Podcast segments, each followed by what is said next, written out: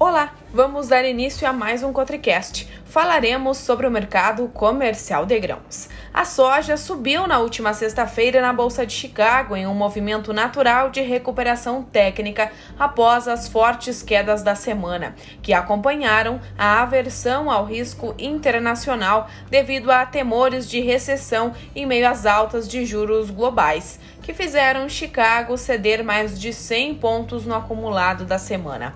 O dólar voltou a subir na última sexta-feira devido a fatores internos como preocupações fiscais e a indefinição sobre uma política adequada a conter a alta dos combustíveis sem gerar demasiado prejuízo às contas públicas. Chegamos ao fim de mais um Cotricast. Na próxima semana voltaremos com mais informações.